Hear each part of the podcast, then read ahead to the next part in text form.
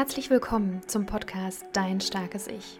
Ein Podcast für mehr Achtsamkeit und Selbstfreundschaft im Alltag. Hier bekommst du Impulse und Tools an die Hand, wie du in eine gute Beziehung zu dir selbst und somit in dein starkes Ich kommst. Mein Name ist Jennifer und ich wünsche dir viel Freude bei der jetzigen Folge.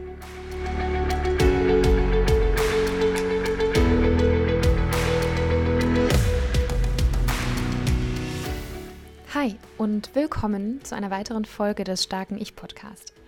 Ich freue mich sehr, dass du eingeschaltet hast und heiße dich willkommen heute zu der Folge zum Thema Urteilen und Bewerten. Was ist an dem Urteilen und Bewerten problematisch eigentlich? Ähm, das, darauf möchte ich eingehen, genauso wie darauf, warum wir bewerten und was wir tun können, um weniger zu bewerten. Mir ist die Idee zu dieser Podcast-Folge gekommen, als ich neulich in einer Apotheke war und als ich dran war, die Apothekerin einstieg mit einem, einer Geschichte von einer Kundin, die vor mir da war und sehr in Anführungsstrichen übertrieben äh, reagiert hat, was die Corona-Regelungen und die Hygieneregelungen anging und wollte, dass ihre Bankkarte desinfiziert wird. Und die Apothekerin hat sich ein bisschen darüber ausgelassen, wie übertrieben diese junge Frau, die ja gar nicht zur, zur, zur Risikogruppe gehört, vermeintlich reagiert hat. Und ich habe daraufhin ähm, ja so ein bisschen die Verteidigung übernommen, ganz unbewusst, dass ich meinte, naja, vielleicht hatte diese Frau einen Grund, so ängstlich zu sein. Vielleicht gehört sie zur Risikogruppe oder hat mit jemandem zu tun, der zur Risikogruppe gehört. Man weiß es ja immer nicht so, man kann ja nicht so reinschauen in die Leute. Woraufhin die Apothekerin meint, na ja, ja, aber es ist schon sehr viel ähm, Heckmeck sozusagen, was darum gemacht wird. Also ich fand die Einstellung irgendwie ganz interessant und ich gehe auch gleich nochmal auf ähm, den Grund ein, warum wir bewerten. Das hat nämlich auch ein bisschen was mit der Situation zu tun. Mir ist aber vorab auch ganz wichtig zu sagen, dass wir natürlich alle bewerten. Wir alle bewerten ständig in unserem Kopf, egal ob wir in der Bahn sind, im Auto, im Supermarkt. Oft ist es uns gar nicht so wirklich bewusst, dass wir eigentlich gerade bewerten, weil es passiert einfach ganz automatisch. Und woher kommt das? Ganz oft sind wir umgeben von Urteilen und Bewertungen aus unserem unmittelbaren Umfeld. Also Urteile oder Meinungen äh, von unserer Familie, unseren Freunden, von Nachrichten, Medien, die setzen uns sozusagen unsere Filter auf, durch die wir die Welt sehen und durch die wir bestimmte Menschen oder Menschengruppen wahrnehmen. Früher war das Urteilen total wichtig und von früher, da spreche ich jetzt von wirklich noch der Steinzeit, wo unser Reptiliengehirn ähm, lediglich da war, äh, wo es wirklich darum ging, Situationen ganz schnell einordnen zu können, weil sie überlebenswichtig war. Also zu beurteilen, ist der Vogel, der jetzt hier angeflogen kommt, äh, eher meine nächste Mahlzeit oder muss ich mich verstecken und in Acht nehmen oder den Vogel bekämpfen, zum Beispiel. Und das ist so ein bisschen so ein Überbleibsel, dass wir ja, vieles um uns herum beurteilen, bewerten. Und die Frage ist, ähm, warum ist es problematisch, dass wir bewerten? Warum ist es, warum sollte man sich da überhaupt Gedanken drüber machen? Meiner Meinung nach ist es problematisch, weil wir in dem Moment nur unsere Version, unsere Perspektive auf die Situation und auf den Menschen wahrnehmen. und in dem Moment, in dem wir bewerten, auch ein gewisses Urteil fällen über eine bestimmte Person oder Situation, die wir natürlich nur aufgrund von unseren eigenen Erfahrungen und den Erfahrungen, die wir bisher mitbekommen haben, beurteilen können. Und was natürlich passiert ist, dass wir durch unsere Brille gucken, unsere Sichtweise haben und unsere Einstellung eben auch dazu führt, dass wir uns Menschen und Situationen in eine gewisse Art und Weise verhalten. Also zum Beispiel, wenn, ne, ich hatte dir ja die äh, Situation geschildert über die Apothekerin, die so, äh, ja, erschüttert, empört ähm, ja, ein bisschen belustigt darüber war, wie eine junge Frau so viel Angst vor dem, dem Virus haben konnte. Die Frage ist, wie hat diese Apothekerin der Frau gegenüber reagiert? War sie besonders freundlich, aufgeschlossen, verständnisvoll oder eher nicht? Wie reagierst du auf Menschen und Situationen, die dir erstmal negativ vorkommen? Bist du da aufgeschlossen, wohlwollend oder eher nicht? Das Ding ist, wir sehen nur eine Seite der Medaille, wie schon erwähnt. Es gibt eine Geschichte aus dem Dharma, ähm, also aus dem Buddhismus, wo beschrieben wird, dass vier, eine Gruppe blinder Menschen, ich glaube es waren vier Menschen, ähm, einen Elefanten zum ersten Mal in Anführungszeichen sehen, also ihn äh, anfassen und erkunden. Und während einige an den dicken Beinen des Elefanten sind und sagen, oh, das ein Elefant ist rund und ganz fest und hat ganz ledrige Haut, sagen die anderen, die eher am Rüssel beschäftigt waren, hm, das ist aber eher ein wendiger äh, Elefant, ähm, der äh, zwei Löcher da vorne hat und wo Luft rauskommt, wo die anderen sagen, hä, nee, das ist doch kein Elefant.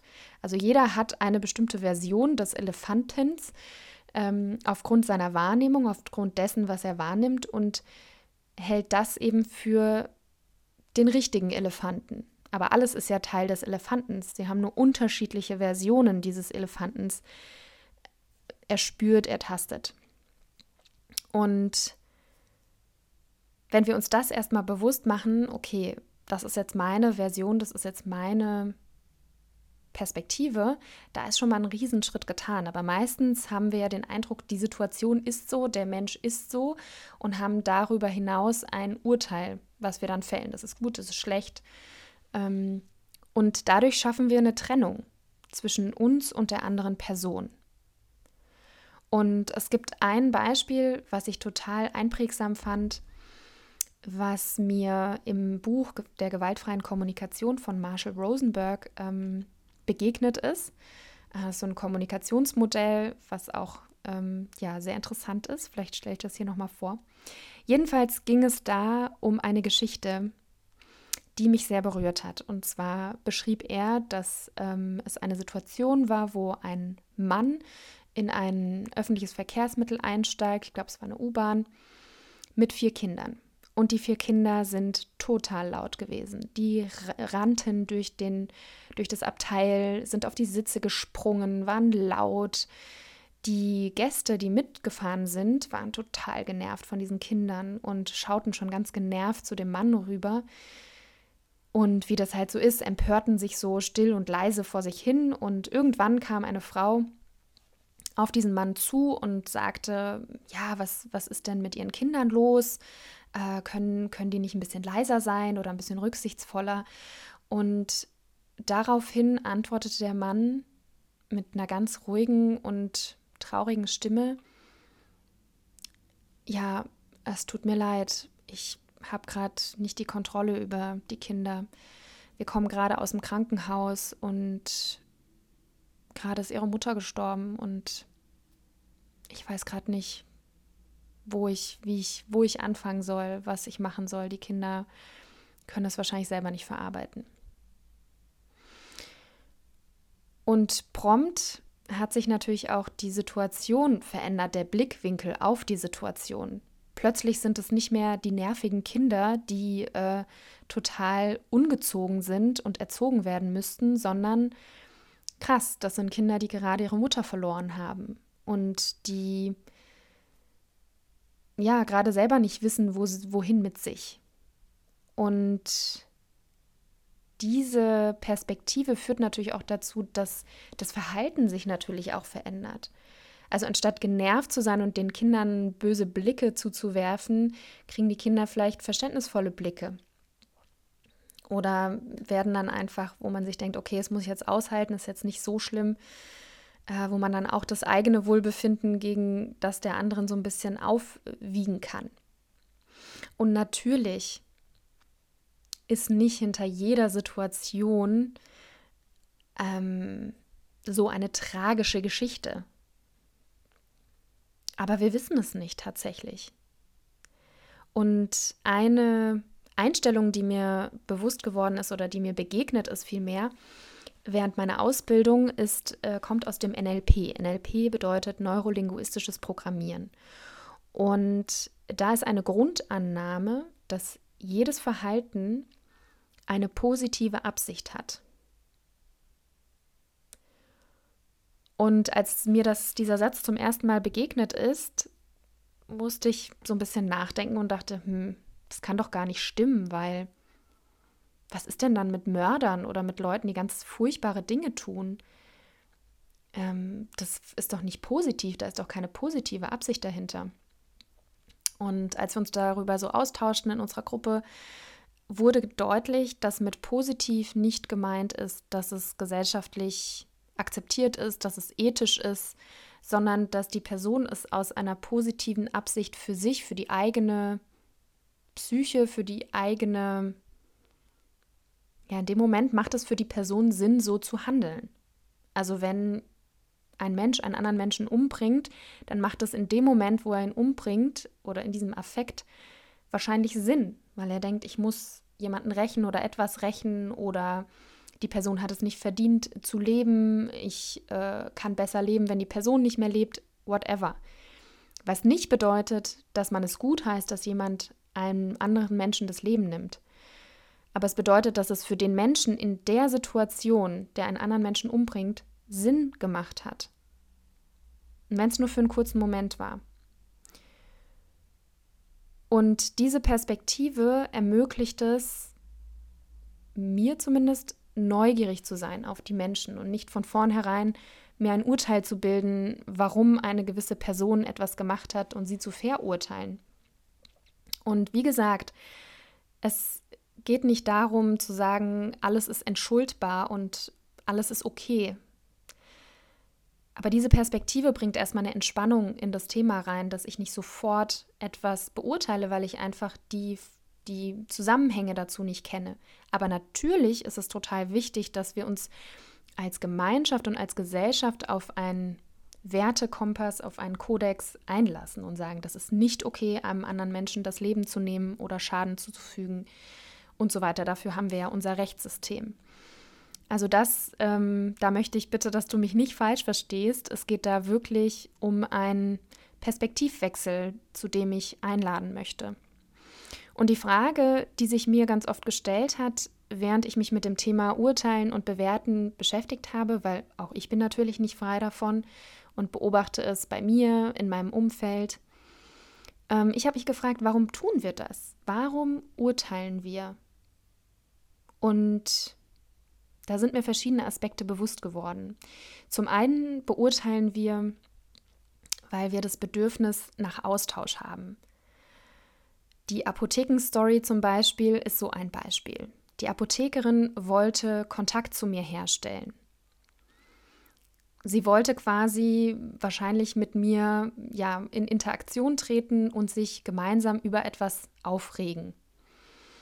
Über etwas vermeintlich ähm, gesellschaftsfähiges, also dass man sagt, ja, das Corona nervt und die ganzen Corona-Regelungen etc.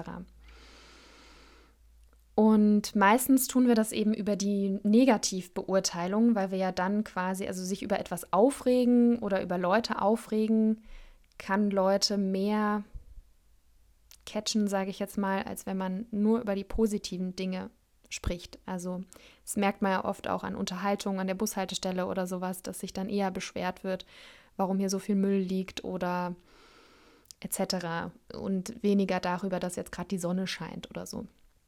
Ich weiß nicht, wie da deine Erfahrung ist. Ähm, genau, und ich habe das Bedürfnis dieser Apothekerin dann auch, also für mich erkannt. Also ich dachte mir, wahrscheinlich will sie einen Kontakt herstellen. Ich hab, ähm, bin nicht drauf eingestiegen auf das Negativurteil über diese junge Frau, weil ich die Hintergründe einfach nicht kenne. Aber ich habe dann über einen anderen Punkt da einen Austausch herstellen können, sodass sie sich jetzt auch nicht, ähm, ja, sie sich auch nicht komisch vorkam, weil ich irgendwie gemerkt habe, sie will einfach ein Gespräch mit mir anfangen. Ähm, hinter dem Bedürfnis nach Austausch oder hinter dem Bewerten kann eben das Bedürfnis nach Austausch liegen, aber auch das Bedürfnis nach Sicherheit. Also sich eher negativ auf etwas einzustellen, damit man nicht enttäuscht wird. Lieber jemanden blöd finden, doof finden oder verletzen, bevor man selber verletzt wird. Vielleicht kennst du das auch, gerade jetzt in Partnerschaften oder so, dass man dann lieber vom Schlechten ausgeht, weil man dann unterbewusst wahrscheinlich denkt, ja, dann, dann bin ich nicht so enttäuscht, wenn er dann doch nicht kommt oder was auch immer. Also so dieses Bedürfnis nach, ich bin vorbereitet durch das Urteil, was ich mir gebildet habe. Und gleichzeitig hilft es natürlich auch, es greift natürlich alles ineinander, gibt es auch ein Bedürfnis nach Orientierung, was hinter so einem Urteilen steckt. Also ein Kategorisieren von Menschen, ähm, indem ich Menschen einordnen kann und sagen kann, dass diese Person ist gut, diese Person ist schlecht, die Person ist ähm, will mir Böses oder nicht. Da sind wir wieder bei dem Ursprung des Urteilens, warum wir urteilen. Ganz oft steckt dahinter aber auch ein Selbstwertthema. Also, dass wir jemanden schlecht machen oder schlecht beurteilen, der vielleicht etwas hat, was wir selber gerne hätten, uns das aber auch nicht eingestehen. Oder wir bewerten jemanden, ja, weil wir, also da könnte Neid dahinter stecken oder Eifersucht. Ähm, und ganz oft, wenn wir uns unseres eigenen Wertes nicht bewusst sind, dann fühlen wir uns ganz leicht von anderen bedroht oder sind äh, durch unseren niedrigen Selbstwert auch ganz oft angreifbar, weil wir Urteile von anderen Menschen dann auch zulassen. Und dann bewerten wir lieber andere Menschen oder beurteilen sie negativ, damit deren Urteil eben nicht so schnell und so schwer in der Waagschale liegt. Und was auch so ein Grund ist für Urteilen, warum wir oft urteilen, ist, dass wir bestimmte Anteile, die wir in uns selber ablehnen und nicht sehen wollen, in anderen Menschen wiedererkennen und dadurch, dass wir sie in uns ablehnen und abspalten und das versuchen zu ignorieren, wird uns das aber im Außen von anderen Menschen wiedergespiegelt. Die Akzeptanz fehlt uns dann nicht nur bei uns selbst, sondern auch beim Gegenüber. Und ich mache mal ein Beispiel. Ein Beispiel, was mir aus meinem Leben von mir aufgefallen ist. Und zwar regt es mich mal mehr, mal weniger auf, wenn ich bei meiner Familie bin und bemerke, dass in gewissen Ecken des Hauses eine Unordnung herrscht. Also ja, dass die Küchentheke total mit verschiedenen Sachen vollgestellt ist, die eigentlich alle ihren Platz haben, aber da einfach an Ort und Stelle einfach stehen und liegen gelassen werden. Und das hat mich sehr lange genervt und irgendwann habe ich mich gefragt, warum nervt mich das eigentlich so? Und ich musste ein bisschen schmunzeln, weil mir dann bewusst wurde, dass mein Partner mir auch ganz oft widerspiegelt, dass ich in unserer Wohnung auch so einige Schmuddelecken habe, in denen ich Dinge einfach stehen lasse. Und mir ist Ordnung total wichtig und ähm, ich brauche auch Ordnung und die Wohnung ist auch ordentlich, aber es gibt so ein paar Ecken, ja, wo es, wo ich auch unordentlich bin und ich hätte das aber gerne nicht. Und ähm, diese Unordnung, die ich dann bei meiner Familie wahrnehme, bei meinen Eltern, spiegelt mir natürlich wieder, hey, das ist auch ein Anteil von dir und ja, indem ich ihn quasi bei mir erstmal akzeptiere und weiß, okay, mir ist Ordnung wichtig, aber ich schaffe es halt nicht immer ordentlich zu sein, ähm, kann ich das auch viel einfacher bei meinen, bei meinen Lieben, bei meinen Eltern akzeptieren. Und vielleicht merkst du oder kannst du anhand der Geschichte merken, was ich damit meine, dass man Anteile von sich selbst in anderen Menschen wiedergespiegelt sieht und es stört einen und deswegen bewerten wir es negativ oder regen uns darüber auf. Und letzten Endes ist es eben auch eine Art Prägung. Also wir übernehmen oft auch den Monolog oder das, den Sprech, sage ich jetzt mal, von, unserem, von unserer Ursprungsfamilie, wenn wir es nicht wirklich reflektieren warum wir das eigentlich sagen, sondern sagen, ja, die Menschen sind immer so und so. All das sind Beweggründe, warum wir urteilen. Zum Teil stecken da Bedürfnisse dahinter, also das Bedürfnis nach Austausch, wie jetzt zum Beispiel, dass wir darüber reden, wie blöd es ist, dass der Bus zu spät kommt. Und da werden natürlich dann viele einstimmen. Also die Wahrscheinlichkeit, dass jemand genauso denkt, ähm, steigt. Wohingegen, wenn ich sagen würde, hey, die Sonne scheint so schön heute, findest du nicht auch oder finden sie nicht auch? Da ist dann die Frage, ob die Person da so drauf einstimmen würde. Also die Wahrscheinlichkeit, dass jemand auf eine etwas Negatives reagiert, was allgemeingültig in der Gesellschaft gerade Thema ist, wie das Coronavirus oder bestimmte andere Phänomene, ähm, schafft ein, eine, eine Bindung. Und genauso können wir uns über Vorab-Urteilen anderer Menschen und vor allen Dingen Negativ-Urteilen zumindest in unserer Illusion schützen vor Enttäuschung. Also jemanden von vornherein blöd finden, um selber nicht als erstes blöd gefunden zu werden.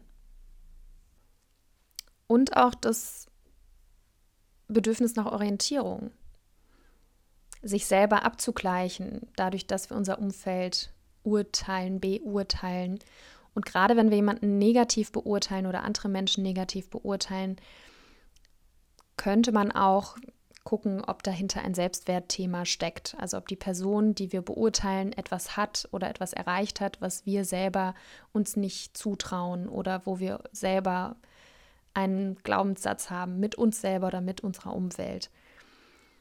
Und ja, sich abzugleichen durch das Urteilen schafft uns eben eine gewisse Orientierung. Wer ist sozial sozusagen in, in unserem sozialen Umfeld, wer ist da besser oder schlechter? Also dieses, diese Ur, dieser Ur, dieses Urteilen führt natürlich auch dazu, dass wir da so eine bestimmte Ordnung, sage ich jetzt mal, in unserem System haben, was gut ist, was schlecht ist, was man macht, was man nicht macht. Und zum Teil ist eben auch ähm, ein Bedürfnis dahinter. Es ist nicht wirklich ein Bedürfnis, sondern es ist einfach ein Merkmal, dass wir Anteile in uns, vielleicht ist es auch ein Bedürfnis, verdrängen wollen oder nicht sehen wollen und dadurch andere Menschen, die uns das spiegeln, verurteilen, weil wir es selber auch in uns nicht akzeptieren können. Vielleicht kannst du da mal ja in Zukunft einfach nochmal beobachten.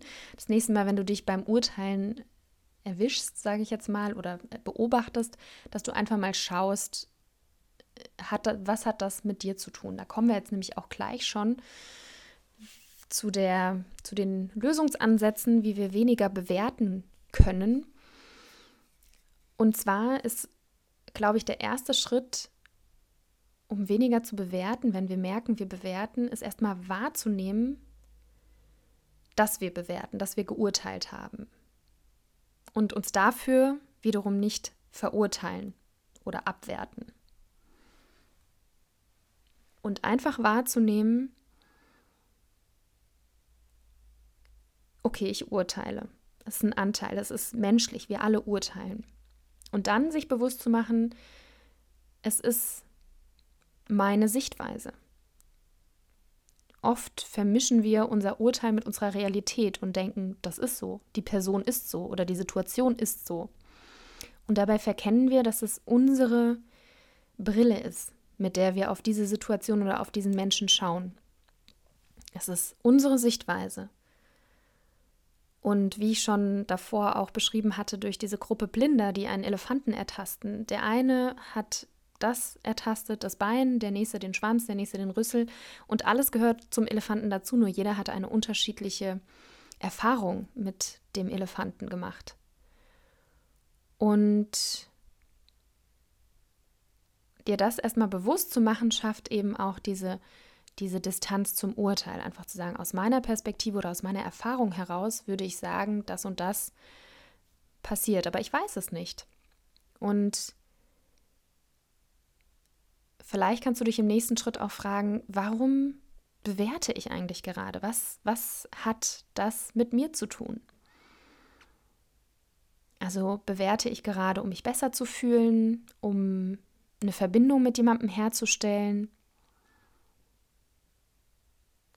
oder um Sicherheit zu gewinnen. Warum bewerte ich gerade? Warum urteile ich gerade über eine Situation oder einen anderen Menschen? Was ist meine Intention dahinter? Und was auch noch helfen kann, wenn du dir darüber bewusst bist, warum du geurteilt hast, dass du dich mal fragst, was könnte die positive Absicht dieser Person sein? Also zum Beispiel, wenn ich jetzt beobachte, dass ein Jugendlicher ähm, in der U-Bahn auf den Boden spuckt, was, was ich jetzt persönlich nicht besonders sozial finde, dann kann ich mich fragen, was ist die positive Absicht seines Verhaltens? Und in dem Moment, wenn ich mich frage, was könnte die positive Absicht seines Verhaltens sein, geht mir jetzt spontan der Gedanke durch den Kopf zu sagen, naja, vielleicht ist das ein Verhaltenskodex, den er sich antrainiert hat, um irgendwo dazugehören, dazu. Also haben wir wieder das Verbindungselement, ja, dass jemand zu einer Gruppe dazugehören möchte, anerkannt werden möchte und dazu eben ein gewisser Verhaltenskodex, der eben entgegen der Norm oder entgegen dem, was man tut äh, oder was für richtig erachtet wird, da auch eine Art Protest sein kann. Das sind natürlich alles nur Mutmaßungen, aber diese Perspektive mit reinzunehmen, erlaubt es mir quasi von meinem Urteil auch so ein bisschen Abstand zu nehmen und zu sagen, ja, ich finde es nicht in Ordnung. Ich kann dann natürlich auch was zu sagen, aber nur darüber zu urteilen und zu sagen, was für ein Assi, bringt mir jetzt in der Situation auch nicht so viel und es bringt ihm ja auch nichts, bringt ja niemandem was, außer dass ich vielleicht ihm gegenüber feindlicher eingestellt sein könnte. Und ja, also an diesem Beispiel wollte ich dir jetzt einfach nur aufzeigen, dass wie man da quasi, was könnte die positive Absicht eines Menschen integrieren kann. Und als nächstes kannst du dich natürlich ähm, fragen, was hat dieser Teil dieser Bewertung mit mir zu tun? Was steckt da dahinter? Sind das Werte, die ich vertrete, wie jetzt zum Beispiel bei dem Spucken in der U-Bahn, wo ich einfach denke, dass, dass es nicht notwendig ist, dass es etwas ist, was auch den öffentlichen Raum beschmutzt, wo man, wo es andere Leute wegmachen müssen letzten Endes. Ähm, und was ich nicht okay finde, hat es was mit mir zu tun? Würde ich gerne selber durch die Gegend spucken? nee, eher nicht. Also da kann man das so ein bisschen abgleichen und gucken, okay, ähm, inwieweit hat das ähm, was mit mir zu tun? Oder wenn ich jemanden sehe und beurteile, verurteile, was, was hat das mit mir zu tun? Sind das Dinge, die ich mir selber nicht erlaube oder die ich selber gerne hätte? Oder sind es tatsächlich einfach Werte, die mir wichtig sind und die in dem Moment einfach gerade verletzt werden? Und ja, das sind so ein bisschen die Fragen, die du dir stellen kannst, wenn du merkst, ähm, ja, dass du sehr viel urteilst ähm, ist einfach eine Einladung an dich, mal zu schauen, wie gehst du mit dem Thema um, wie möchtest du mit dem Thema umgehen. Und diese Apothekengeschichte hat mir einfach aufgezeigt, wie viel wir einfach urteilen und wie viel es auch zu unserem sozialen Kontext auch beiträgt und dazugehört zu urteilen. Ich glaube allerdings, dass das Urteilen eben dazu führt, dass wir auf eine bestimmte Art und Weise auf Menschen reagieren und uns verhalten. Und das ist das, was ich problematisch finde, weil wir nicht alle Umstände kennen und zum Teil Menschen eben auch Unrecht tun. Und natürlich ist es unbestreitbar, dass es bestimmte Regeln und bestimmte Normen gibt, die natürlich wichtig sind für unser Zusammenleben als Menschen, als Gesellschaft, als Gemeinschaft, auch als Familie. Also dass es in jedem Konstrukt, in jedem System natürlich auch gewisse ähm, Regeln gibt, auf die man sich irgendwie einigt und wo man schauen muss, dass, dass es allen gut geht. Ja, und so sind wir auch am Ende angelangt dieser Folge. Ich wollte dir mit dieser Folge aufzeigen, welche Facetten äh, Urteilen bietet, äh, was die Hintergründe, die möglichen Hintergründe dahinter sein können und warum es problematisch ist, beziehungsweise was wir tun können, um weniger zu urteilen und um mehr in eine empathische Haltung unserem Gegenüber kommen können. Und ich hoffe, dass du dieser Einladung folgen konntest, dass du für dich ähm, ein paar Fragen mit an die Hand bekommen hast, wie du dein Urteilsvermögen oder deine Urteilskraft reflektieren kannst und schauen kannst, wie kannst du anderen Menschen gegenüber vielleicht wohlwollender oder empathischer äh, sein und begegnen. Und ich denke, wenn wir das alle beherzigen würden und das alle ähm, wirklich weniger urteilen würden und mehr in eine empathische Haltung unserem Gegenüber kommen würden, ja, dass es tatsächlich ähm, einen Wandel hervorrufen kann in unserem unmittelbaren Umfeld, aber ich glaube langfristig auch über den Ripple-Effekt. Also du kannst dir das vorstellen wie ein Stein, den man ins Wasser wirft, der dann so diese Kreise zieht, dass es dann sich auch weiter verbreiten kann. Und das wünsche ich mir zumindest, dass ähm, meine Arbeit ähm, und vielleicht auch diese Podcast-Folge einen kleinen Stein anstoßen können ähm, um äh, ja ein besseres Zusammenleben zu ermöglichen. Und ja, wenn du äh, wenn dir die Podcast-Folge jetzt gefallen hat, wenn du sagst, ja, ähm, fand ich super spannend, super interessant, dann teile sie super gerne mit deinen Freunden, mit deinen Lieben. Das würde mir total, ähm, würde mich total freuen, würde mir auch total helfen. Und wenn du den Podcast weiter supporten willst, dann äh, würde ich mich auch freuen, wenn du den teilst, entweder auf Social Media äh, mit Freunden oder eine Bewertung dalässt, eine positive bei Apple Podcasts oder iTunes. Ähm, das alles unterstützt mich und meine Arbeit und ähm, ja, sorgt dafür, dass ich das auch langfristig machen kann. In diesem Sinne wünsche ich dir ähm, einen tollen Tag und ich äh, hoffe, wir hören uns beim nächsten Mal, wenn du wieder einschaltest, hier beim Starken Ich Podcast. Bis dahin, alles Liebe.